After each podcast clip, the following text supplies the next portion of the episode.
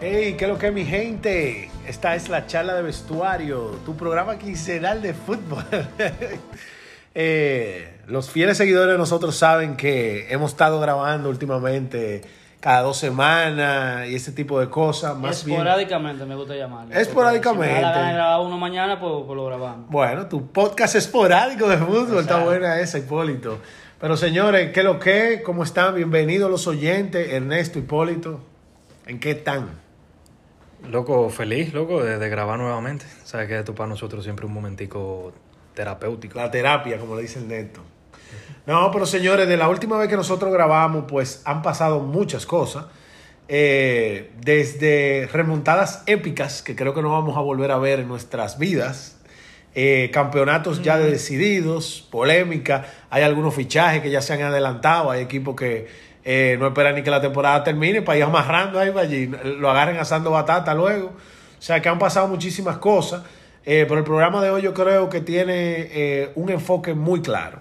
Hoy vamos a hablar de los finalistas de la Champions, vamos a hablar de cómo esos equipos llegaron ahí, vamos a desglosar esos últimos partidos de las semifinales y qué significa esto para ambos lados de cada equipo, qué significa para los que ganaron su semifinal y están hoy en la gran final y para los que las perdieron, qué también significa eso, porque hay temas muy abiertos en, en el lado del City más que el del Villarreal, porque el del Villarreal casi que fue un título llegar donde tuvo, pero también hay que analizar qué significa para su equipo ahí. Y, y luego de eso entonces le entramos un poquito a las ligas, porque ya estamos en la curva final, estamos en el- la última vuelta. Eh, si esto fuera una carrera de Fórmula 1. Final lap. Y hay algunas de esas carreras que están bien pegadas, que cualquier errorcito se lo van a llevar por delante.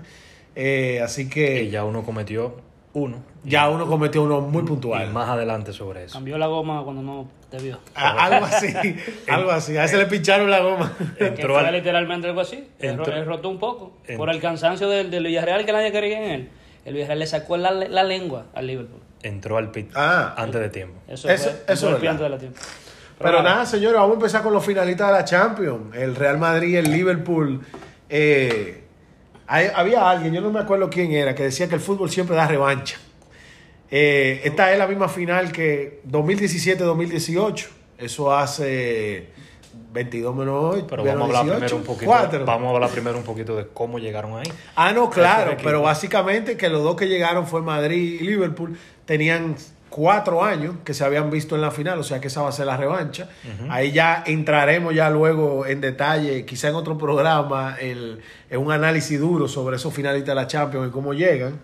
Pero full, ¿cómo llegaron ahí? Empezamos que por el Madrid, hay mucha tela que cortar. Está loco por entrar ahí, pero. No, yo no, yo voy a dejar- dejar la palabra aquí a mis compañeros. Yo quiero empezar ligeramente con algo. Yo no vi el partido, empezando por ahí. Yo estaba volando en ese momento. Y nada, señores, yo, yo quiero compartir esta experiencia porque es para explicarle a ustedes cuál es la enfermedad que uno tiene que se llama fútbol, por lo menos la mía. Cómo yo afronté esa situación desde que sabía que no iba a ver ese partido. Y dije, espérate, yo me la tengo que buscar. Yo evidentemente me llevé mi laptop, que, que traje dos cargadores, uno de los, de los nuevos de iPhone y de los otros por si me quedaba sin, sin energía. Eh, llego, me voy por United y cuando estoy volando, yo veo el, el avión que es medio viejo y yo, mierda, no hay ni pantalla. Yo estaba dispuesto a hacer lo que sea para ver ese juego. Y yo, bueno, no hay pantalla. Bueno, pues, eh, ¿hay internet? No hay internet. Bueno, pues yo puedo comprar internet. Lo que valga, lo que sea. O sea, yo, yo necesito tener aunque sea algo para estar enterándome de lo que está pasando. Sí, pero solamente cuando tú estás arriba de Estados Unidos. Es que entra la, el, el wifi. O sea, prácticamente. La- la nada. cobertura. Prácticamente nada. Viejo, yo estaba, era, pasaban los minutos y eso es viendo la señal, a ver si entraba. Yo compré mi paquetico y una vez internet. Di mi cantazo ahí por el maldito Madrid. Y, o sea, por empujar al Madrid que perdiera, evidentemente. Y, y nada, loco, cuando entro, entro como en el minuto 62 aproximadamente. Pero yo creo que tú no dijiste que tú pudiste ver la alineación. O sea, tú no habías abordado cuando salió la alineación, sí, ¿verdad? ah, vi la alineación antes Que de incluso eso te dio un feeling de que tú, tú no dijiste, coño, salió bien Ancelotti. Angelotti salió bien. Eso fue lo primero que vi, que, que no cometió... eh, eh, no recuerdo exact- Sí, ya recuerdo el, el- el error del partido pasado, el error a mi entender, pero esta vez yo creo que salió con literalmente lo mejor que tenía para salir. Y eh, recuperado Casemiro, eh, alaba que yo, no, no podía, no podía usarlo, pero él sí salió con lo que debió. Pep, siendo Pep, No, no. Él, salió él bien. Llevó, Yo creo que él salió bien. él llevó lo que tenía. El problema fue lo que él hizo durante y, y cómo el equipo salió a jugar. Pero sí, Sí, pero pero te- mira, ant- antes de llegar ahí, porque la alineación es interesante lo que menciona Hipólito. eh, en la alineación, en verdad, no hubo sorpresa de ningún lado. Básicamente. Lo único que pudiera sorprenderme a mí como madridista es que Alaba en el banco, cuando tú estás en el banco, a ti te dieron el, el- el green light, los doctores. jugar, sí. Te dijeron tú puedes arriesgar. Nadie te asegura que la pierna regrese, pero tú puedes arriesgar. Y él lo dejó en la banca. Eso es algo que a mí me sorprendió un poco, porque generalmente los entrenadores lo que dicen es, es que no hay mañana. Aquí voy con la carne en el asador. Pero ese es Pero el primer, eso es el primer gran acierto. es el primer gran acierto, era lo que yo iba a decir. Porque al final esos jugadores te puede pasar o que vengan en un gran momento y eso pasa 10% de 100. O lo que realmente pasa, que o tiene un, pa- un partido medio nefasto porque no se sienten confianza de entrar duro o lo que sea. O peor aún, al minuto 15 ahí está, se tira al suelo y hay que pedir cambio. Como pasa muchísimas veces, una recaída. eso- esa, esa situación solamente me acuerda del Cholo, viejo. El Cholo perdió do- eh, dos finales de la misma manera, poniendo a Diego Costa estando lesionado y se lesiona siempre antes del minuto 15, en las dos. Entonces yo estoy de acuerdo contigo, Hipólito. Ese fue el primer gran acierto porque Nacho entró al juego súper enfocado. Nacho realmente dio, o sea, Sí, pero para vamos, mí- vamos a dejar que Hipólito termine, termina tu historia. Dale, dale. No, no, simplemente que ya yo eh, estaba comunicado, no, te- no, no podía verlo eh, el video del juego, simplemente por, por muchísimas razones. Todas estas aplicaciones que uno paga no sirven ninguna. O sea, a la hora de la verdad toditas te fallaron. Pero nada, lo- eh, entre radio y entre Twitter me iba enterando y, y dándole refresh a, a Skull. eh, Pero tú sabes que Dos tú, eres, tú segundos. podías encontrar una transmisión, ¿verdad? pero es que no se iba a ver. El internet era una mierda con todo lo que pagué. O sea, era, era malo. Entonces, nada, eh, cae el gol del City. Yo me emociono. No, no. Seguro pediste champaña en el avión, había champaña. Tenía un traguito, pero me lo disfruté más. Entonces, veo que están pasando los minutos. Veo que Pep hace sus cambios. Y aquí yo dije, ay, hay problema aquí. No estoy viendo el juego. Yo tengo que intuir. Ojalá se le hayan roto las dos piernas de Bruin. Es la única eh, situación que yo entendería que lo cambiasen al mejor jugador de la Premier. Entonces, nada. Pero estoy viendo el Twitter y estoy viendo que el Liverpool, inclu- eh, el City está mejorando su juego. Está, está, eh, cuando entró Gundogan, dije que empezaron a atacar como locos, ta, ta, ta, ta, ta, ta, y veo Pero que ahí fue que entró el gol. Sí. Luego del cambio. ya va minuto 80 largo. Y yo, coño, pues se va a dar. Se va a dar. Y cuando veo ese refresh que cae un gol, en el- le digo a Alicia en el minuto 90, baby, el Madrid se va a quedar. El Madrid se va a quedar. Y en el minuto 90 veo el primer gol. Y yo dije, esta vaina se jodió aquí mismo ya.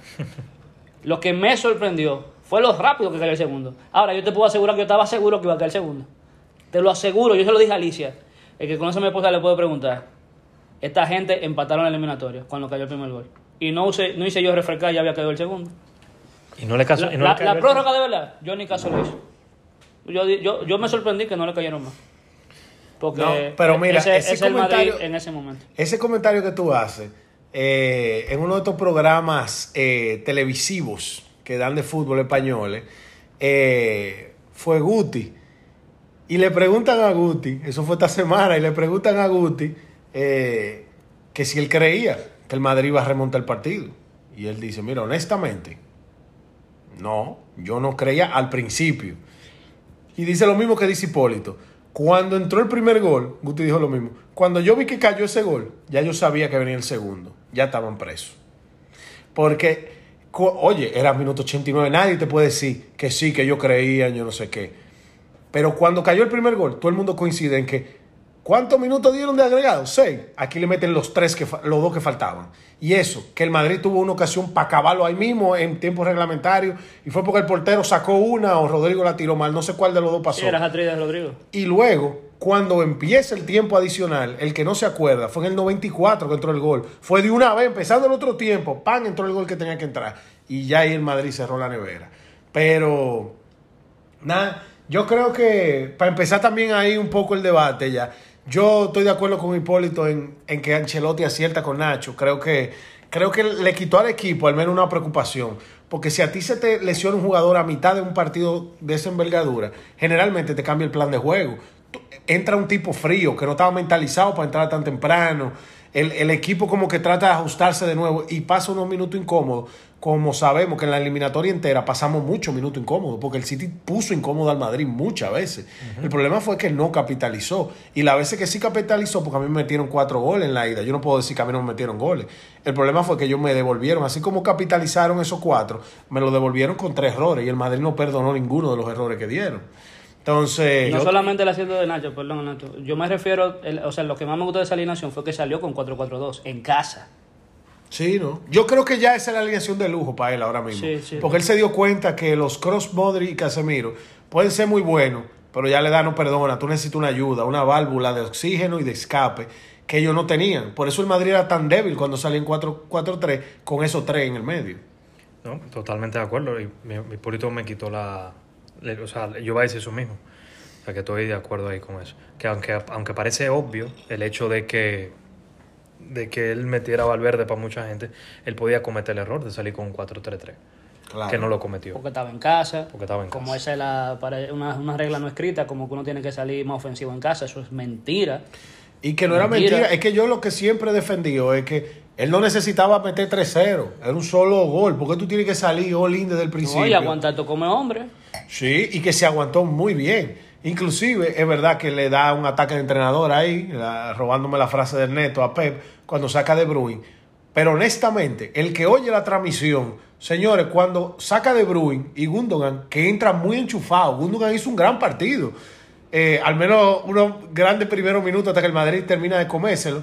Pero cuando mete el gol, los comentaristas era una alabanza a Pep, como que eso era, y que qué acierto, y que ya les repagó Gundogan desde que entró, y que yo no sé qué, wow, qué masterclass de Pep. Y de una vez después pasa lo que pasa, y todo el mundo acabando a Pep.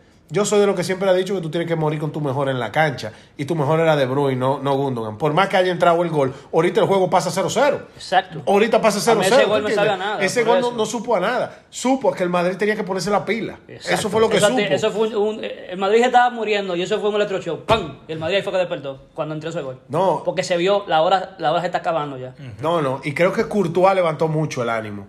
No, no, Courtois- Courtois hizo una parada todavía 1-0 ganando el City. Que si el equipo de verdad, el equipo yo creo que se sintió en el compromiso de a este tipo hay que devolvérsela. Él está haciendo su trabajo, lo que no lo estamos haciendo somos nosotros. Pero ese tipo sacó una, No, que eso de, era. La de Mendy en la línea. No, no, es que hubo de todo al Ahora, final. ese, ese Grealish, loco. Wow. Se puede decir desde ya que es el peor fichaje de, este vera- de, de, de- la temporada pasada. Oye, espérate, espérate. Es más mérito de Calidad- quienes le, calidad, precio. Pero fue que le sacaron pelotas precio. casi imposible, Hipólito. Él tiró como tenía que tirar. Eran casi imposibles sacar. Tienen que buscársela. Yo, tú sabes que para mí los goles o, o entran o no entran. No, no, estoy de acuerdo ahí en eso. Pero, eh, nada, eh, el neto, ¿cómo deja parado esto a Pep? ¿Qué tú crees que fue lo que hizo que el City cayera? Porque a veces no es error del otro, es que fue tan buena del contrario. Loco. Pero vamos a ver tu postura. Como yo lo vi, primero hay un caso de Yabú ahí con el tema del sentado de Bruin. ¿Por qué digo un caso de Yabú? Porque en una eliminatoria que él jugó contra el City, le tocó jugar contra el Tottenham, que Hipólito y yo nos pusimos la mano en la cabeza de cómo él sienta teniendo a De Bruyne en salud, a, lo sienta en la ida contra el Tottenham. O sea, fue peor. Eso fue, lo pe- eso fue peor todavía. Él, la sentó- él lo sentó en la ida y luego en la vuelta él se da cuenta de su error, mete a De Bruyne como titular. Obviamente, tu mejor jugador y el partido cambia. O sea, él no se llevó, eh, la, o sea, él no remontó esa eliminatoria de milagro porque el VAR tuvo que meterse y, y un lío, pero el lío estaba hecho Ay, ya. Lucas Moura hizo el partido de, de sus ancestros ese día. Exactamente. Pero aquí entonces contra el Real Madrid tú no puedes saltar, tú no puedes sac- sacar en primer lugar a tu mejor hombre en el minuto 70. Porque un equipo que carece de liderazgo, por lo menos en el campo, o sea, el líder de ese equipo es, es Guardiola, y el poco líder que tú tienes en el campo es De Bruyne. Así es. ¿Entiendes? Entonces ya cuando el equipo también necesitaba de una épica o de una jugada en específica, ¿quién era que te podía hacer eso? Era De Bruyne. Los otros no lo hicieron. Y en efecto no dieron el paso adelante. Pero yo creo que el problema para mí más, más grave de, de, de, de Guardiola en esa eliminatoria fue de cómo el equipo salió a jugar. Independientemente de que se pusiera 2 a 0 arriba. El equipo estaba muy... Estaban gastando mucho el reloj. Ellos estaban jugando a eso. A que esto se acabe lo antes posible. En vez de tú salir a atacar al Real Madrid. O sea, Porque- traicionó, traicionó el modelo. Traición, bueno, lo- él, él se defendió con la pelota, pero debió de ser un poco más agresivo para mí. Pero Independientemente de que tú estés visitando, porque por eso pasa lo que pasa. O sea, ya el Atlético de Madrid te lo avisa un poco. Entonces, tú no, tú no le vas, tú no le vas a ganar ese juego al Real Madrid. Al Real Madrid tú lo tienes que matar, tú, lo tienes que, tú no le puedes defender el resultado al Real, Ma- al Real Madrid. y cuando tú te fijas en el juego, eh, él estaba muy, muy mamoneando mucho la bola. Independientemente de que él llegaba, pero él quería ser muy conservador de llegar en un momento, en No. un momento preciso. Vámonos al toma y dame. Tú le ganaste mira, 4-3 y le pudiste meter 7 u 8. No, pero mira, yo estoy de acuerdo ahí con algo de Ernesto, pero también creo es que Pep, si algo no es experto, es en defendiendo resultados. Hay equipos que son buenos sufriendo y cada vez que sufren sacan el resultado que querían. Vamos a ponernos a sufrir estos últimos 15 y mira, se enganchan en esa portería que no hay quien entre a esa pelota. Pero hay equipos que no saben hacer eso. Y yo creo que el error de Pep, uno de ellos, cometió varios, pero no solamente son de Pep, porque también estamos cargándole mucho el dado. Ya luego vamos a ver un par de cosas. Pero uno de los errores que él cometió fue elegí una estrategia que el equipo no le sale bien. Porque yo estoy de acuerdo con el Neto. No era un tome y dame. Eso no era un juego para abrirse ambos equipos. Porque el City tenía algo de miedo de que le entraran más goles que el otro. Pero los primeros 70 minutos del partido no fue un toma y dame. Fue un casi yo te domino y te tiro y tú de vez en cuando llega a mi portería. Entonces, ¿por qué tú quitas la mentalidad? Ahora, ahora traigo una pregunta. Sale Kyle Walker al mismo minuto que sale De Bruyne y nada más estamos enfocándonos en De Bruyne. La defensa colapsó. Pero se lesionó Kyle Walker. Está bien. Eso le sacó el pero aire. colapsó. Y él llegó topado. Lo- y- y- y- Pero entonces en ese cambio, el error de, que hace eh, Pep es que en la, en la vuelta, él mete a Fernandinho de lateral derecho. En la ida fue. En la ida, mete a Fernandinho de lateral derecho y él más o menos arregla parte del problema. Es verdad que Vinicius luego le hace un gol que lo retrata totalmente, pero no fue que jugó mal, hasta de una asistencia. Ahora, Y ese es un ¿por qué, mete. ¿por qué mete a Chichenko? Por Kyle Walker. ¿Por qué no refuerza tu defensa cuando tenías que defenderla? O sea, tú sacas un defensa por X razón, porque te está ya lesionado. Y yo no conozco muy bien ese jugador, pero es un midfielder, es un mediocampo. Yo no sé qué tan eh, versátil es ese mediocampo como para tú sacar tu defensor, uno de tus pilares en la defensa, y tú metes un mediocampo. ¿Qué tú quieres hacer? Él Sí, es pero bueno. ahí yo no lo critico tanto por lo de Chichenko, porque Chichenko es un Luca Vázquez. Sí, una máquina. O sea, un medio campo Ok. convertido a, a lateral. Ok. Yo Pero- creo que en ese minuto cincuenta y pico hubiese sido muy arriesgado meter a, a Fernandinho como lateral. Bueno, pero- sí, no. Mira Porque qué realmente pasa. son- Yo- No, fue el mismo 72. Sí, pero que Fernandinho de lateral, eso fue un caso, una- una- un caso, Sí, un caso extremo. Fue el ¿tú siete y pico, Tigre pero, nunca pero yo estoy muy de acuerdo con lo que Luis Carl dice, de, de saber sufrir dentro del juego. Y el pasaje en el fútbol, todos los equipos, por más buenos que sean, sufren en un pasaje del juego. Tienen que saber Y sufrir. tienen que saber hacerlo. Tú no puedes imponer tu... cua- O sea, porque va a haber un momento de... Un Nadie domina los hasta- 90 a- minutos. Hasta de adrenalina, que el otro equipo te va a jugar mejor. Y lo vimos con el Villarreal y Liverpool, que lo vamos a, a aguantar ahora. O sea, por más de que el Liverpool arrancó desenchufado, que arrancó, no, no se esperaba esta embestida, que el estadio apretó. Locos, en esos 45 minutos, los amarillos eran mejores que los rojos. No importa que del otro lado estaba eh, eh, Van Dyke o que estaba el Diablo. Esa gente eran mejores en esos 45 minutos. Claro. Y ellos, locos, ellos, ellos no atacaron una vez. Ellos estaban era, aguantando. Mi momento llegará. Que ojo, aguantaron fatal porque cogieron dos. Pero vamos a entrar en ese pero, juego luego. Pero entiéndeme lo que quiero Pero- decir, porque pongo, por ejemplo, el, el, el Madrid el perfecto ejemplo de eso. El Madrid no es un equipo defensivo. Imposible. Que diga, es un loco. Loco, pero el Madrid, en todos los partidos, hay momentos que se tranca, loco. Porque nos toca. Y Exacto. por eso, porque les toca. Pero cuando toca, lo hacemos felices porque lo sabemos hacer también. Y ahí yo estoy de acuerdo con Hipólito. Todos los equipos tienen que aprender a sufrir. Tiene que saber Nadie cuando tú- domina cuando tú 90 estás mejor en algún momento. Tú dices, coño, en esta vuelta me toca defender, aunque sea 10, 15, hasta que ellos se jalten. Claro. Porque esas embestidas de, de ofensiva del otro equipo no duran el partido entero. Requiere físico, requiere, requiere, físico y las aguas se nivelan. Entonces, Pep no sabe hacer eso. No puede hacer eso. O él o domina los 90 o se desconecta 5 minutos fue esta vez y lo sacaron de Champions. Yo creo que ¿Sí? él, sí, él, él salió con un approach, para mi gusto, muy conservador. ¿Tú entiendes? De, ok, vamos a, vamos a enfriar el resultado y tú mandas un mensaje implícito de que tú eres inferior al rival. Tú tienes que salir a golear al Real Madrid, independientemente de que no se te dé. Que eso es lo que le pasa al Barcelona cuando juega contra el Madrid. Que por lo menos ya últimamente nosotros no tenemos ese complejo de inferioridad. Sí. pero me goleaste.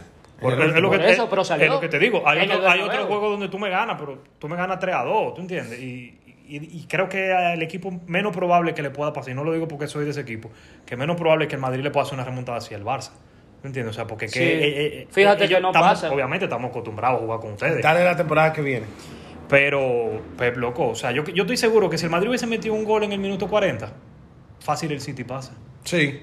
La actitud hubiera sido otra por el resto del Él a lo juego. mejor no sienta de Bruin. Él reacciona a tiempo, pero que le agarró. es- es- la- la- la- la- le agarró ese. Pero no ese fue que le agarró nada, él, él un fue el que se lo provocó. Sí, pero le, Bueno. le agarró un tsunami. O sea, mentalmente, pero espérate. mentalmente el equipo se le desplomó. Pero Literalmente también- ellos se pusieron. ¿Cómo él no prepara eso antes? Viejo, yo, yo haría en entrenamiento y hoy no vamos a coger bola. Vamos a hablar aquí. Siéntese en un circulito. Va a haber un momento en el partido que va a pasar esto, porque es que va a llegar. Siempre ha llegado. Siempre llega, siempre llega. Se da a veces, a veces no se da.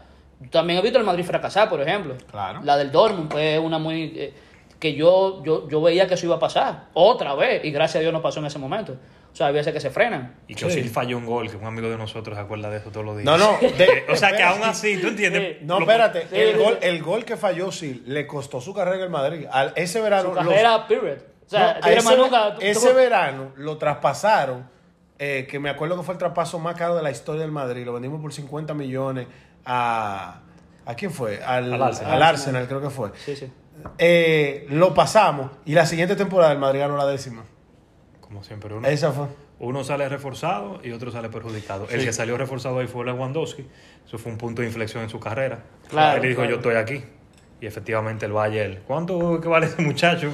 No, no, que pero- Hizo, que hizo ese lío. Mándalo, Tanto. con un cheque en blanco, mándalo. Mándamelo, Pero mándamelo eso- a buscar. Eso, eso que dice Hipólito también es una verdad. O sea, tú no puedes planificar como que nada malo va a pasar. Los gringos dicen, eh, ¿cómo es? Prepare for the worst and hope for the best. O sea, al final tú tienes que prepararte para 15 minutos de un ciclón blanco a ver cómo tú sobrevives. Pero vamos a tratar de que no lleguen esos 15 minutos blancos. Y si llegan, que sean 5, no 15. Pero eso no lo preparó Pepe. Y no es solamente que no lo preparó. Y que saca a tu jugador que te pueda ayudar a prepararte eh, en esos minutos, a pedir cabeza fría. Exactamente. ¿Entiendes? Eso fue lo que falló. Que también cuando cae el primer gol, no te tiene que caer un segundo de una vez. Loco, pero te cae el segundo son- de una vez porque no se colocaron tampoco ni bien. Y ya estaban.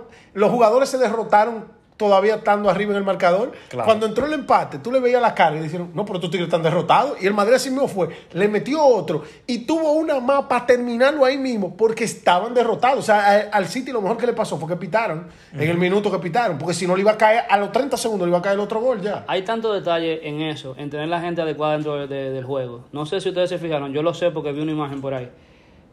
Después del gol de, de Marés, los que sacan la bola en el medio no son. O sea, fue, Benzema estuvo ahí, pero, pero no, no fue Benzema y Vinicius, que es lo, lo- lo normal. No sé si ya Rodrigo había entrado, no recuerdo. Eh, pero fue Benzema y Modric que sacan, que sacan esa bola. ¿Tú crees que es lo mismo? Cuando es Rubito que está de frente a ti y te dice, mira, esto no nos va a pasar, aquí vamos a voltear esto. Claro. Ponte tú que lo que estoy hablando es muy subjetivo, pero si, si es una persona de mucho peso que está con la bola en la mano en ese momento y dice, esto no nos va a pasar, señores, despierten, que si o qué vaina. Es diferente, pero si son dos muertos los que están ahí, que, que, que- que el culo se le pone chiquito ya, porque ya sabían lo que iban a pasar, entonces no tienen con quién. Entonces, ese tipo de cosas, yo creo que hasta eso se puede preparar. Sí. O sea, nos cayó el gol. Que alguien eh, tiene que haber un indicado. Que seguro no tiene que ser el mejor jugador del, del- del- del equipo. Pero que sea el indicado. Decir, señores, hay que meter. No, y ahí es donde entra la importancia del liderazgo dentro del partido, que mucha gente cree que la banda de capitán nada más sirve porque alguien tiene que tirar la moneda para arriba a ver quién le toca la pelota. El Barça no ha vuelto a ganar desde que se fue el capitán. Ese es el mejor Mira, ejemplo. Es, es un dato. El capitán es el que levanta el equipo. El que en los momentos de, y eso, que nosotros perdimos, para mí el mejor capitán que yo he visto en, en mi vida viendo fútbol, para mí lo mejor que yo he encontrado ha sido Sergio Ramos. Y Sergio Ramos se nos va. Y la temporada siguiente a que se nos va, encontramos un Benzema que aunque él es tímido de naturaleza, se le nota porque pero Benzema convence a sus compañeros. La gente lo mira, lo admira y le respeta lo que está diciendo y lo que, y lo que te- necesita. pero Pero Benzema en el campo ha tenido otra actitud desde que se fue Claro. Cristiano Ronaldo. Yo- No de que se fue Sergio, desde que se fue Cristiano, él cogió otra actitud. O sea, era ya lógico darle la capitanía porque el tipo ya lo era antes de que se fuera Sergio Ramos. Yo te voy a decir una cosa, ya con lo, que tú- lo que tú dices es muy cierto, o sea, ya a Benzema no le queda ni la T de timidez. Porque cuando tú ves los no lo behind the scenes, pero cuando tú ves los ángulos en el juego que te lo dan después, No, eh, que te lo dan después, que tú no lo ves normalmente cuando el juego está Sí. vivo, porque no lo enfocan, pero cuando tú lo ves, loco, Benzema se la pasa hablando pila. ¿Tú entiendes? Eh, No, motivando y se a los jugadores, molesta con sus diciéndole, jugadores, haciéndole y la se- seña de, hey, hey, vamos arriba, No, y- se puede y es todavía. que tiene una seguridad que le impregna al equipo de que si tenemos una y me la dan a mí, esa Eso va está pa' adentro. dentro. Eso, Eso- va para adentro. Olvídate de eso que eso va para adentro. Esa actitud es la que te lleva a donde ellos están. Ahora, ya acabamos mucho a Pep. Yo no, yo, el que me conoce sabe lo que yo opino de él y lo que no opino de él. Pero yo no quiero meter el debate 100% en Pep. El, el City tuvo 10 tiros a puerta. Hay de esos 10 mérito de Courtois, lógicamente. Pero, ¿quién es el señalado? El City también tuvo más. Pep también tiene que estar algo frustrado. Él dice, es verdad, la culpa me está cayendo a mí arriba. Pero ¿cuántas oportunidades necesita mi equipo para meter un gol? Es, eso también tiene que frustrar. Entonces, ahora vamos a señalar un par de esos de arriba. Marés que metió un gol y la gente le aplaudió el gol. Marés es uno que, que falló esa eliminatoria desde el minuto uno allá en, en Manchester hasta el minuto 120 aquí falló. Él se fue con un gol o dos. ¿Cuánto? Un gol se fue. Un, un gol y una asistencia en el pasado. Eh, Pero- loco, pero ese tipo tuvo o sea, más de 10 tiros al yo- arco que tuvo de frente. Grealish la tuvo dos veces para poder sentenciar el partido. Entonces no todo es su culpa. No todo es su culpa. Sí, man, yo lo pongo algo. Y Es el portero del City tiene una gran culpa en este juego. No, la tiene en los dos juegos. Inclusive le dio O a sea, en la eliminatoria. En la eliminatoria lo tiene. Ese es uno de los grandes Él, él culpables. es uno de los grandes señalados. Sí. Ese, ese tigre, ese tigre no es portero para ese equipo. Así te lo digo yo. Él es un portero para un buen equipo, pero él no es portero para el City de Pep, definitivamente. Y puede, ahora- puede no jugar bien con la, con la pierna, puede hacer mara- eh, eh, ¿cómo es?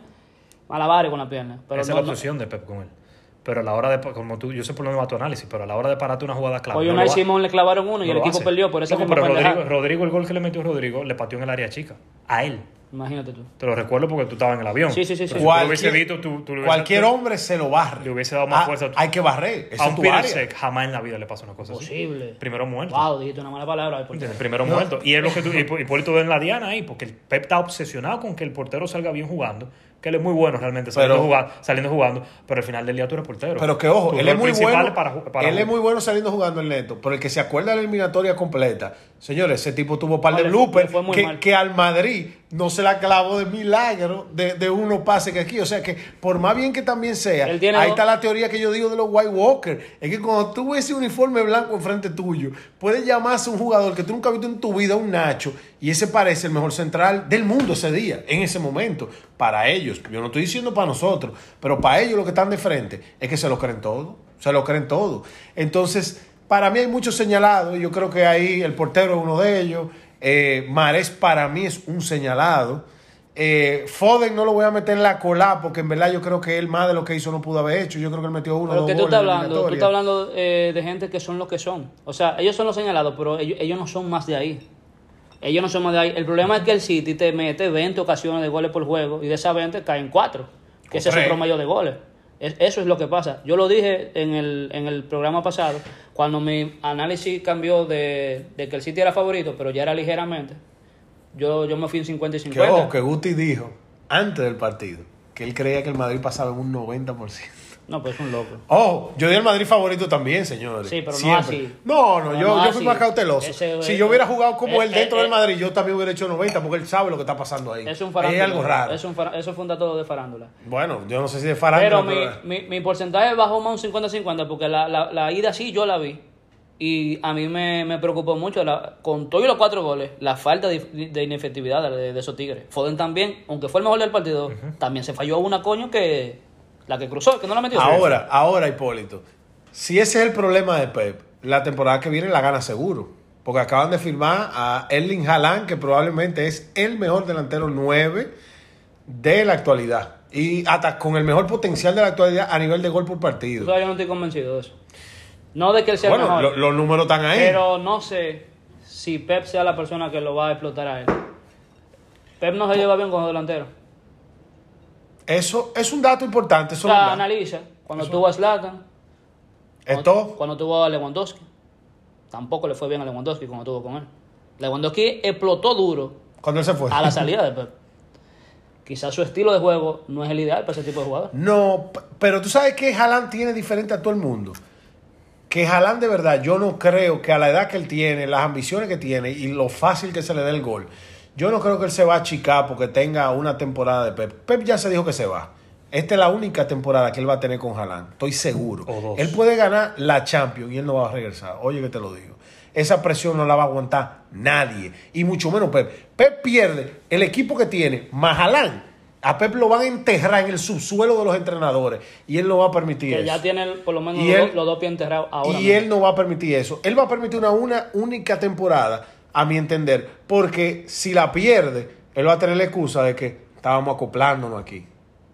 Ahora, imagínate darle dos con Haaland y que no gane la Champions. Loco, ese tipo tiene que dedicarse al hockey, eh, no al fútbol ya. Es que ningún equipo lo va a querer porque va a decir cuánto más hay que ponerte en la cancha para tú ganar algo.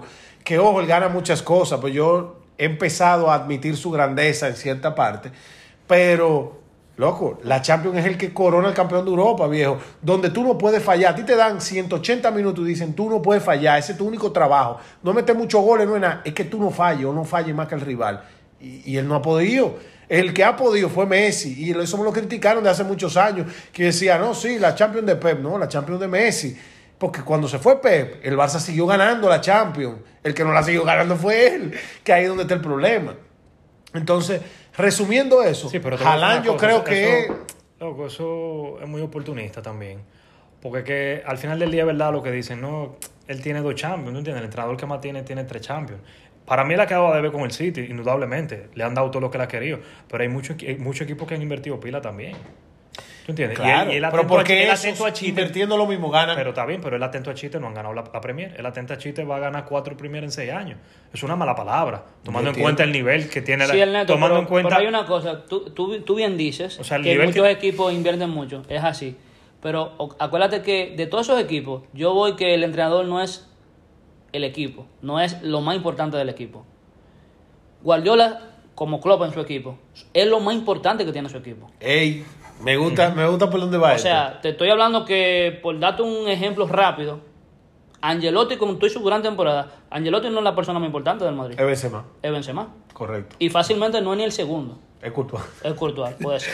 Eh, Y así te puedo mencionar muchos ejemplos. Pero cuando tú te das esa libertad, como la tiene él, de hacer lo que le da su maldita gana, él, él es lo más importante. del es lo más importante. verdad. Y él es el, el directo y principal responsable de todo. Para mí, él, hoy por hoy, ha bajado un escalón. Ya él, él, él no está en mi top 3 de mejor, de mejor entrenador. No lo puedo poner. Pero que eso va a depender. Yo, entiendo- yo entiendo lo que tú dices, pero eso va a depender mucho de qué tanto valor tú le das a la liga en Inglaterra. le doy mucha, pero... no, le- no parece. Sí, claro Porque que son sí. cuatro en seis años, enfrentándose al probablemente para mí el mejor entrenador del mundo hoy por hoy, que es Jordan Klopp. Lo es para mí el número uno. Y mira, te lo dice un fanático de Guardiola, pero yo también reconozco que él se ha equivocado. ¿Tú entiendes? Pero cuatro. Pero se ha equivocado también. Cuatro de seis. Pero el, incluso, el es neto, mu- es estos, mucho, son seis, estos son seis años en el City.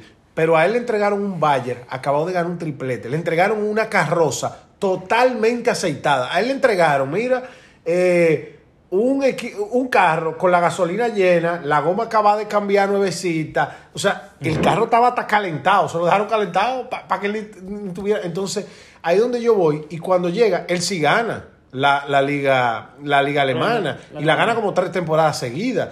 Es verdad que es un mérito. Pero el Bayern, No, pero eso, que no es, es tan mucho mérito, más pero grande. eso no es tan mérito como ganar la Premier. Un equipo como el City, que no es el mejor de esa liga. Está bien, pero por eso el Bayern ha ganado también cuatro- tanta cuatro Champions. Porque sus equipos llegan a ese nivel de excelencia. Y cuando llega Pep, y Pep nada más le da a la liga, honestamente, eso es un fracaso a toda luz. Pero también está la pregunta cuándo el Bayern va a volver, va a, volver a ganar su próxima Champions. Ya veremos. Pero, Después- ya lleva, van, van tres años ya. Entonces, bueno, pero espérate, No, ganaron una después de Guardiola. ganaron después de o sea, Guardiola. Antes de Guardiola y después de no, Guardiola estoy ganaron Champions. ¿Cuándo van a volver a ganar la próxima? Nadie sabe, pero ahí es donde yo voy. Ganaron antes y después de Guardiola. Yo, mira, en la matemática el factor común es innegable. Y el factor común es, hay hasta memes ya que entra Jalán y dicen de que, wow, a los 21 años ya se retiró de la Champions League. o sea, son cosas que dan hasta risa porque le ha pasado en realidad. O sea, yo entiendo que él está frustrado con eso. Y creo que eso le pone también una presión adicional que él no debería ponerse porque creo que él sí da para ganar la Champions, lógicamente, y tiene los equipos para ganarla. El problema es que, óyeme, eso también que le pasó a él pasa una vez en un millón. Él también tuvo la mala ves- suerte. Y la verdad es que a veces tú necesitas suerte. La gente decía que Zidane tenía la flor, ¿se acuerdan de eso? Yo prefiero un entrenador con flor que sin flor, si me preguntan ahora mismo. Tú acabas de decir algo, quizás no te diste cuenta, que para mí es también clave en lo que en, lo- en- en los equipos de Guardiola, o principalmente en este equipo de Guardiola. Porque, como tú bien dices en el Bayern, él, él encontró ya una base muy afincada y de muy buenos jugadores y él simplemente trabajó con ella y la retocó. Este equipo se puede decir que él hizo el equipo, de cero a lo que es hoy por hoy. ¿Qué pasa con eso? Como él es el que ficha, o él el que manda a buscar, los perfiles de los jugadores que él busca para implementar su juego, quizás no son superestrellas, él pudiendo hacerlo. Entonces son gente que fácilmente sí te pueden ganar una liga. ¿Por qué? Porque si de repente yo tengo que rotar un lateral y yo tengo el top 3 de esos laterales o, y, y- y mi recambio es el top 7 a nivel mundial. Cuando yo hago el cambio, pues no se nota. Es lo que le pasa a él. Tiene una profundidad del diablo y por eso nadie se le para al lado. Aparte de que juega muy bien. Pero cuando vienen eliminatorias, no es lo mismo Carvajal en su peor momento que un Chichenko. No es lo mismo un Lucas Modric que un Bernardo Silva. Por más lindo que sea Bernardo Silva, no le, no le amarra lo- los botines a, a, a Lucas Modric. Entonces tú lo estás defendiendo ahí. No, le estoy criticando esa parte. Que él ficha jugadores Él que ficha no son top. A él no le gustan los top. Él, él- él le gusta desarrollar, eh, el, el- el- el fantameo de que este era una mierda y yo lo puse a volar. Mi hermano, si tú tienes oportunidad, porque él, él tiene esa cartera abierta, el problema de todo el mundo dice que el problema de Pep no, por eso yo estoy diciendo que Haaland no, no, o sea, lo va a ayudar bastante, muchísimo, pero para mí él no va a dar con la diana completamente con eso. Porque son muchas posiciones que él puede tener mejores cracks, porque así los equipos de cracks así que salen. Klopp ha fichado a todo el mundo. De esa cantera no salió casi nadie. Pero ya tiene su equipo. A su imagen y semejanza. La banca del Liverpool no es buena. Para nada comparada con la del City. O no, sea, no, eso sí es verdad. plantilla versus plantilla. La, la- la banca del Liverpool no, no es una vaina del otro mundo. Pero el 11 da miedo. Y en un partido uno versus, eh, 11 versus 11 es el equipo que hay que No, tener. pero tú, estás, tú, me, tú estás me estás dando la razón con Pepe ahí. Pero totalmente. Pero como no, no- no te la estoy dando porque él es el responsable directo de eso. Ah, no, él es puede- responsable de sus puede- fichajes. él puede Pero, o sea, ¿cuáles son los jugadores que hay? que O sea, habían? él ¿Tú quiso pagar 100 millones por, por John Stones y es banca. Entonces, eh, eso, eso, eh, te digo No, un no, perfecto es- ejemplo. es- eso que dice Hipólito es verdad. él firmó él- Grealish por 100 y es banca. Esa Él- vaina a mí no me cabe en la cabeza. Él no sabe invertir el dinero. No. Otra gente con ese nivel de dinero. Búsqueme el mejor. Yo no quiero, no quiero que la, la nueva Coca-Cola, no. Búsqueme el mejor. Porque yo quiero ganar ahora. Eh. Ahora le acaban de dar eso con Haaland, ¿eh? Sí, ahora sí. Le acaban de dar Ahora con sí. Haaland eso. Hay que ver si él había pedido eso antes y no se lo dieron por alguna razón. No, no, no. El último, Haaland, el la último nueve que él mandó a buscar fue a Gabriel Jesús. Ese lo buscó él. Ese lo pidió él. Ese es el que yo quiero. Pero él buscó un jugador que tenía mucho potencial. Ahí, ahí Hipólito tiene un punto, en verdad. O sea, el tipo está. Eh, y estamos como sobreanalizando quizá la derrota de él. Pero al final Loco, del día, él ha gastado mucho dinero en jugadores que son mucho y que- peores es chulo que otros. Es chulo Pero es que analizar. ¿quién- Exacto. Loco, es que los mejores están cogidos. No, a mí ahí sí, sí están es- cogidos. eso, Salah está cogido. Entre Y- y comillas, lo de- mentira. ¿Y cuál, cuál pudo, cuál pudo haber Yo te voy a hacer una, una, una, rápida. Cuando él fichó por- es mejor que Laporte. Para mí sí. Para mí Pero sí, no, no mejor que Rubén Díaz. No, ahí la pegó. Y él lo fichó, y lo fichó a Rubén Díaz. Perfecto. No, loco, Pero él aquí- tiene aquí- mucho acierto, pero te acabo de mencionar uno. Pero uno ¿qué- que estuvo en el mercado pero ¿quiénes son los recientemente mejores? Que- y pero no dime, hizo la dime los jugadores que él debió de haber comprado. Pues te mencioné uno. Mbappé, Haaland, puedo- no, no podía. No, No, podía. Messi, tal vez, tal vez hubiese sido mejor Messi. No, pero Esta que al, al final, bueno, señores, ahí al final yo lo que veo con relación a, a todo eso es que él sí ha podido invertir mejor el dinero porque es lo que dice Hipólito. Ahora, si tu banca te cuesta 10 o 20, no hay problema. Pero si tu banca te está costando 100, tú tienes un problema, un problema de prioridad. Tú le diste una prioridad a un jugador que no vale la pena darle esa prioridad. Entonces, para eso, sube un canterano, sube a quien sea, pero no compre un delantero para banquearlo por 100 millones. Yo no, esa parte sí yo la comparto ahí 100% con Hipólito. E imagínate que él con un desconocido, un delantero, y esos 100, y lo de Stone que está en la banca, ahí hay 200. Tráete a Neymar. Me estoy inventando, ya Neymar está listo. Pero tráete a Neymar hace dos años, por ejemplo. La historia hubiera sido diferente porque Neymar sí era de los mejores del mundo en ese momento. un Wenger, traiga a Di María, no Entonces, sé. O sea, contrata gente, hay gente. Que, que te vayan a hacer exacto la vida más fácil. Pero yo creo que es lo que dice Hipólito. Él le gusta mucho desarrollar y él le invierte mucho tiempo a su gente y a sus jugadores.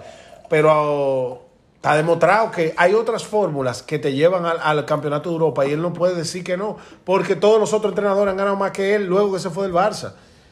Ese es el, el único, el único inconveniente que yo tengo ahí con él y sí he aprendido a respetar la cantidad de ligas seguidas que gana, porque ya yo me he dado cuenta, el mismo Madrid me ha dado una lección a mí de lo difícil que gana una liga, al menos en España. El Madrid, que es el equipo que más ligas ha tenido, yo tengo como dos ligas en 10 años, tres ligas como mucho, y cada vez que la gano casi con un susto, menos en esta. Entonces, sí yo sé que hay un valor grande en eso, pero hay que admitir también, yo le critico al Madrid, por ejemplo, el tú tenés, me acuerdo yo esa temporada donde él se daba el lujo. Bueno, aquí se aplica creo tu famosa que, frase. Que Mourinho tenía caca en la banca. Loco, eso fue una pésima inversión deportiva. El tú tenés caca en la banca. Entonces tú no me puedes decir a mí que Grealish o Stone o lo que sean son una gran inversión estando sentados ahí. Un jugador de 100 millones tiene que arrancar jugando. Pero, pero- aunque, aunque esté jugando mal. Claro. Lo que es que por algo te lo traíste y cuánto Yo, ese yo dinero. esa te la compro. la Cómprate un Ferrari para tenerlo parqueado. No, no, Eso no yo tiene lo de, lo de Grealish yo te lo compro. Totalmente. Oye, y Pero no digo que, él sea es mejor que los que están en la banca. En- en- loco, en- pero así hay muchas. Y a través de los años han habido varias. Yo le, tú le, Pero bueno. Mira, tú le das ese equipo, ahora mismo como está, sin agregarle a Haaland, a otro entrenador, y no creo que logre lo que logró Guardiola ¿Tú te refieres en Liga o en Champions? en, en las dos competiciones. Yo no equi- creo en la Champions. el En equipo, la Liga el la equipo- compro. la misma plantilla ahora como está. Porque esa plantilla es él que la pone a volar. Bajito. Por lo que tú dices, precisamente por los jugadores que tú dices, que no hay ninguna superestrella. La superestrella, la única que tiene es De Bruyne y... Pero Pepe es más superestrella que él. Exactamente. Pero- Ahora con Haaland cambia el discurso. Y con Messi también cambiaba. Porque él mandaba mucho y él era muy superestrella en el Barça. Pero no lo fue más que Messi. Nunca lo fue. Aún teniendo, Claro, aún claro. teniéndolo. No, no. ¿Tú entiendes? Entonces, ahora él Pues tiene un no jugador. Él no tiene un jugador ni cerca. Igual de bueno que Benzema. No, Hipólito. Bueno, y De Bruyne, de Bruyne va de ahí. Sí, pero De Bruyne no te va a ganar el balón de oro. El balón de oro te lo va a ganar Benzema. De Bruyne le pudiera competir. Pero al final del día, loco, lo más caro que se paga en, en Europa es el gol. Y acaban de coger al jugador que más promedia goles por partido. Entonces ya se acabó, digamos que ese tema. Ya Guardiola, se se acabó la última excusa que le dieron, ya se le acabó con Haaland. Vamos a ver qué tal la próxima temporada. Señores, la otra semifinal que fue Liverpool y Villarreal, el equipo Cenicienta se enfrentó a la máquina engrasada alemana de Klopp. Eh, loco, le complicó la vida. Hubo momentos de mucha tensión, te lo puedo asegurar. Ya luego cuando metieron su primer gol en Liverpool, pues yo creo que bajó todo, eh, eh, volvió a la calma. Pero ese primer tiempo del Villarreal, tú pones, mira, a un equipo, el All-Star de Europa, y igual le meten los dos goles. Yo entiendo que sí. Eh, pregunta. ¿Es el colombiano el mejor delantero de Liverpool ahora mismo? Vean, vean los partidos de, de- de Liga también. No. es en todos que está matando. No, Liga, pa- Champions. No, no, todavía Haaland tiene, eh, Salah, Para hay mí que darle Salah, su mérito. pero el mejor fichaje de, de invierno fue. O, Sí, yo creo que fue hasta un gym más para adelante, no, no sé. No, ha sido el mejor fichaje de la temporada, al menos. el tipo o enca- sea, ha encajado como anillo al dedo. No, y le dio un edge. Yo creo que el, el Liverpool, y ustedes lo saben, y los que han oído la charla durante todo este tiempo lo saben, yo no le daba tanto mérito al Liverpool al principio de temporada. Pero no es mérito nada más de ese delantero, lógicamente, hay muchos factores. Pero contribuye a que hoy el Liverpool esté en la final. Sin él, yo no estoy tan claro de que el Liverpool estuviera en la final. Fue revulsivo en los dos partidos. Yo no estoy tan claro. Entonces, sí, yo creo que ha sido un acierto a todas luces. Pero yo creo que. Estamos hablando de Luis Díaz, para el que no lo conoce. De Luis Díaz, exacto, para el que no lo conoce. el colombiano, quién sabe. Pero honestamente, aquí yo me quiero enfocar, más que en Klopp, que le hemos echado ya miel hace mucho, yo me quiero enfocar en Emery. Yo creo que Emery tiene ya, aparte de que ya tenía hace mucho mi respeto, yo creo que se está convirtiendo en el mejor entrenador de fases finales, o sea, knockout stage Sí. del mundo, loco. O sea, no- primero él tiene creo que cuatro Europa League, si no me equivoco, o cinco. Creo que ganó cuatro como con el Sevilla, eh, no sé si tiene con el, Tres con el Ganó Sevilla, una con el Villarreal, Villarreal. por eso con, está en la con el Champions. Villarreal. Le permitió O sea, el tipo tiene cuatro, cinco, aparte que ganó como tres seguidas en su momento Sí, con sí. el Sevilla. Eh, y en la Champions, Emery, eh, Final y semifinal en, en, en años recientes. O sea, en menos de tres final años. en con menos de cuatro. el PSG. PSG en- No, él no en- llegó a la en final. 18. La ¿Con el PSG? Sí, sí. sí. Con el La, que- PSG. la del Bayern que ganó. No, fue Tuchel. Fue Tuchel, es verdad, fue Tuchel. A él lo votaron después de lo de Él contra el Barcelona, de la remontada del Barcelona. Eh, pues sí, es que pero que él hizo un partidazo imagen. unida. Pero que él debió de pasar esa eliminatoria. Ah, no, esa fue la famosa de Aitequín. Claro, el, el- el- Eh, el- eh, no, tú sabes, dilo, dilo. pero eso es lo que estoy diciendo, que, Debió él, pasar y no pasó. que él mereció pasar esa eliminatoria. Correcto. No, pero honestamente, Unai Emery, señores, se está convirtiendo en el mejor entrenador de eh, torneo de eliminación directa, yo creo que del mundo. El, la plantilla del Villarreal, esa sí la podemos decir. Dásela a cualquiera de estos entrenadores top. Pep, Klopp, Ancelotti. No, el- el mejor en- Y yo creo que no lo llegan a donde llegaron. Es difícil eso. Pero para mí el mejor entrenador en, ese, en esa faceta es Klopp. Para mí. Tú en dices. eliminatoria. Klopp, ¿cuánto- El- ¿cuántos campeonatos tiene? El Madrid es uno que está harto de eliminar al club, por ejemplo. Harto. No, pero ahí, pero donde yo Klopp voy. lo eliminó con, con el Borussia Dortmund, el Madrid. Está bien, pero eliminó. ¿Cuántos Eh, títulos ha eso ganado? Una Champions él tiene. Emery ya. no, tiene- Emery no tiene ninguna, pero ¿qué pesa más? ¿La Champions o la Europa League? Está bien, pero ha ganado ya las finales europeas. Ahí es donde yo él, voy. ganó, co- él llevó al Borussia Dortmund a una final, que la perdió contra el Bayern. Luego llevó al Esa Liverpool, lle- llevó al Liverpool a otra final, Pero ojo, O sea, le él, ha, llevaba al él ha Liverpool- tenido equipos. a tres finales. Con esta la tercera. Él le ha llevado al Esta es la Liverpool a tres finales. A Ha ganado una, no. hay otra que la Ah, tiene sí, que jugar contra el. Madrid. No, no, pero Klopp le hace la competencia. Y al Borussia. Dortmund lo llevó a la final también. Él le hace la competencia, pero nada más por ponerlo en la misma No, conversación. tú estás hablando- ya es un mérito Exacto, de Meri Yo te iba a decir que, que para mí ellos, ellos, ellos no comen en la misma mesa. No. no Pero también no han decir tenido situaciones económicas muy diferentes, ¿oíste? Claro. Él Una pregunta muy efímero en que, el que sí te puede, sí puede calentar el ambiente. ¿Es Emery el mejor entrenador español actualmente? Sí, y yo le comenté a Ernesto que yo lo quiero en la selección. Porque las selecciones juegan en knockout stage rápido. Tú ganas siete juegos y tú eres el campeón del mundo. Son siete. Tres, Siete, uno, dos, tres. Sí. Tú ganas siete juegos y tú eres el campeón del mundo. Entonces, qué mejor que Merí, que está más que probado, de que lo ha hecho con varios presupuestos, varios equipos. Estoy de acuerdo contigo, Ernesto, le falta la Champions. Pero también, el él ganar una Champions en el equipo que ha estado, en la única que él realmente tuvo un chance, fue en el PSG. Y la verdad es Que le, jugaron, que le jugaron muy sucio en esa eliminatoria. Que yo no estoy diciendo que él iba a ganar la esa. Pero coño, goleaste un 4 a 0 de forma contundente. Eh, loco, es muy difícil hacer eso para atrás. O sea, el equipo estaba engrasado cuando él lo estaba manejando, básicamente. Él perdió por los árbitros ese juego. Hay que, De- hay de- que decir hay la que cosa decirlo y punto, exacto. Entonces, al Y final, Neymar Emery. hizo el mejor partido de su vida también. Hay que Y decirlo. está bien, y y el, el árbitro lo empujó a tener su mejor partido también. Pero ese es el punto de, de este programa. Pero básicamente Meri sí es el mejor entrenador español. Yo lo quiero en la selección española. Obviamente hay que darle ya la continuidad que merece Luis Enrique Claro, hasta final de este proceso año. de- Pero yo sí ya lo quiero, que cuando él se vaya de ahí, eh, ya él vaya directamente a la selección. Porque yo entiendo que él sí sabe elegir con poco. Y España lamentablemente está pasando por una escasez, más que todo en la delantera, pero en la defensa tampoco que estamos bollando. a nivel general. El medi- no, el medio campo siempre ha estado El muy poblado. campo sí, siempre ha estado pero muy la poblado. defensa y la delante, cuando, cuando hay dos que están malas, Claro. incluyendo tu portero. Y yo creo no que Meri hace petróleo con lo que tú le das. Entonces yo creo que Meri es un grandísimo entrenador. Es un plug and play para la selección española eh, si España no hace algo muy importante. Porque Luis Enrique tiene también mi respeto. Me costó dárselo, pero lo tiene. Ha demostrado que es un grandísimo entrenador. Pero también sufre de delirios de entrenador que yo no lo comparto. Entonces, si él no me lo demuestra a nivel de título y me calla la boca, yo sí quiero que Meri ya a partir del año que viene asuma la posición. En cuanto a sensaciones, ¿cuál de los dos finalistas ustedes ven que van con mejores sensaciones de cara a la final? El Madrid. Definitivamente el Madrid. El Liverpool Ojo. ya se dejó los primeros puntos en la Pero Premier. espérate. Bueno. Definitivamente el Madrid. Quizás están mandando un mensaje. No, no.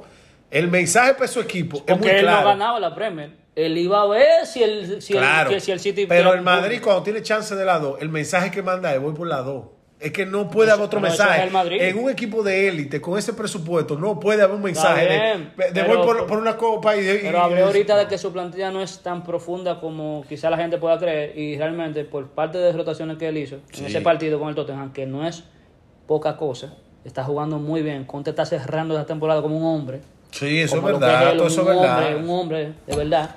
Eh, pero No, no, es una realidad. yo entiendo que hay doble, hay, hay, o sea, hay tanto mérito con esa increíble remontada del Madrid que como tú dijiste ahorita quizá no se repita, para mí claro que se va a repetir.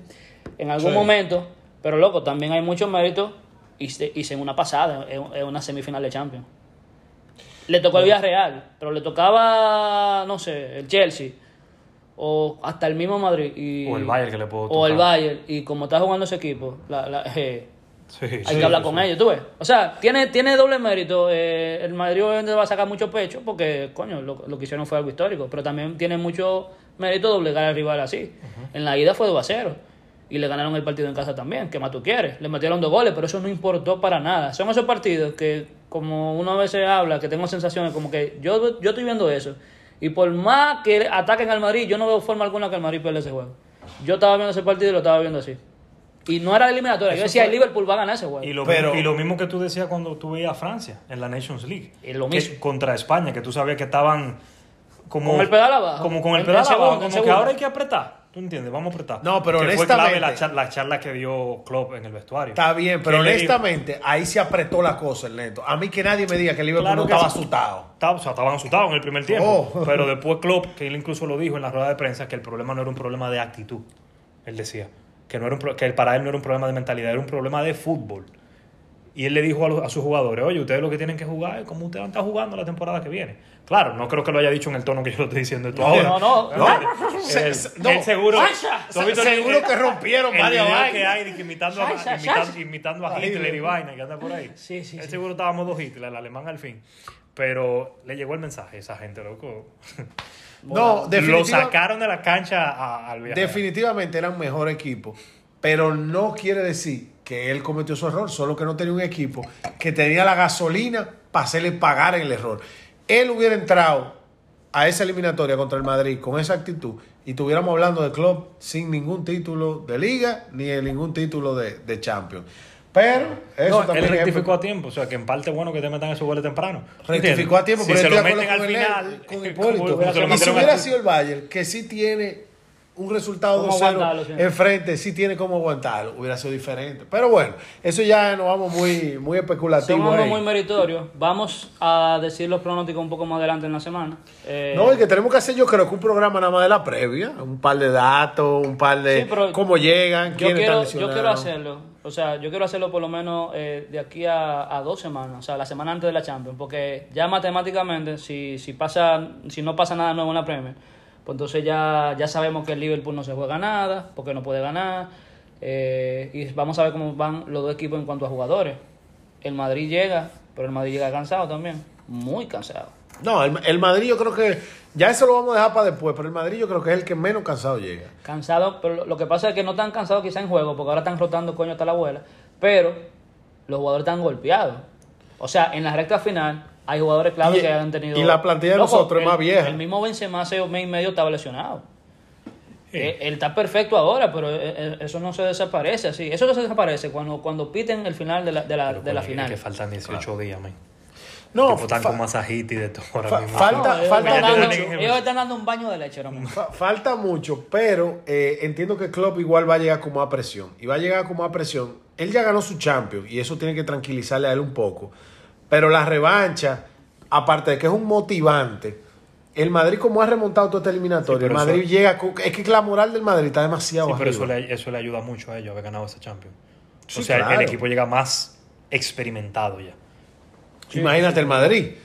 No, no, A- aparte, Madrid, pero que yo creo que ha sido con tanta épica y eso que lo, a los que yo se lo he dicho, yo le he dicho que yo veo a Liverpool favorito porque el fútbol da revancha y cuando dice que da revancha no es que da revancha para que el otro te vuelva y te gane, es que estamos cansados de ver y bueno, el Liverpool vivió una experiencia similar con el Milan, sí.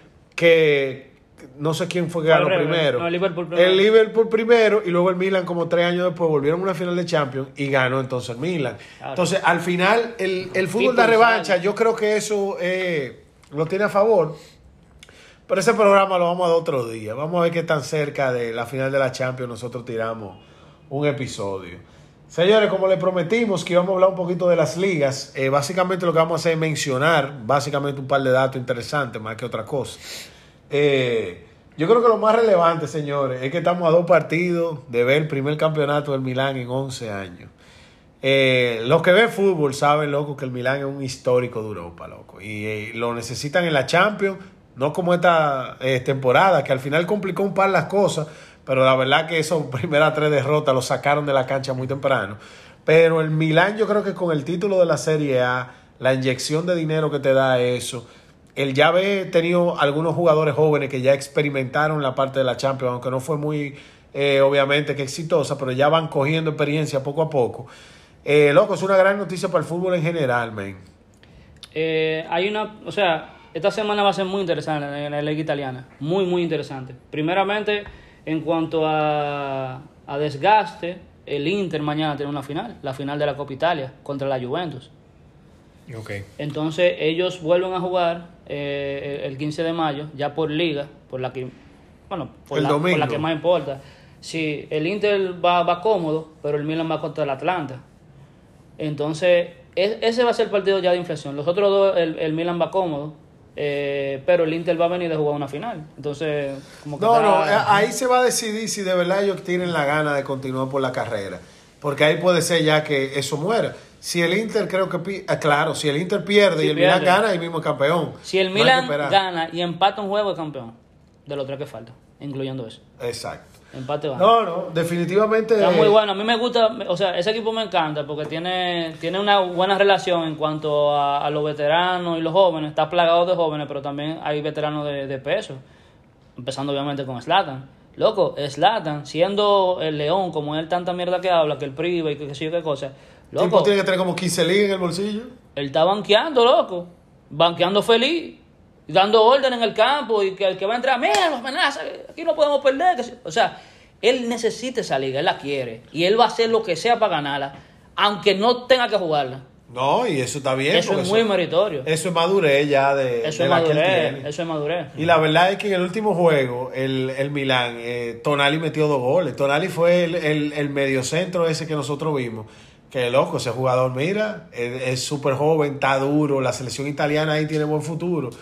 Eh, Eh, tiene buen futuro en ese jugador. en ese jugador, correcto. Queremos, queremos ver más. Pero Más. nada, yo creo que ya mencionamos que el Liverpool empató con el Tottenham y yo creo que... eh, Sí, la- pero hablando del hoy por hoy, perdón, eh, el Liverpool jugó hoy y, y ganó su partido de visita contra el Aston Villa. O sea que esta la semana, remontó, la remontó. esta semana están Sí. Eh, Gol de Luis Suárez. Ya por y- lo menos el City se puede dar el lujo de empatar un partido. Que no se puede dar ese lujo. Exacto. Porque creo que si pierden un partido a, a empate de puntos, el Liverpool Claro. vendría, vendría siendo campeón. O sea, ellos se pueden dar el lujo de, de empatar. Exacto. Pero y lo más meritorio ya por último es que el Madrid es, es campeón. O sea, que primera. no es una sorpresa para nadie. Y meritorio lo de Carleto, que ha ganado la liga. En, Bueno, yo te en- puedo decir que es meritorio de la forma que ganaron ese último partido. Po- Porque realmente tú mismo lo, lo dijiste aquí, que el Madrid va a perder ese partido, no, no pasa nada, rotó como se esperaba que rotara y aún así golearon. Sí. O sea, sí. esos tigres tienen el diablo arriba ahora mismo. No, no, lo que están es motivados. Los mantuvo motivados, A eso me refiero, le, no le está dando minutos.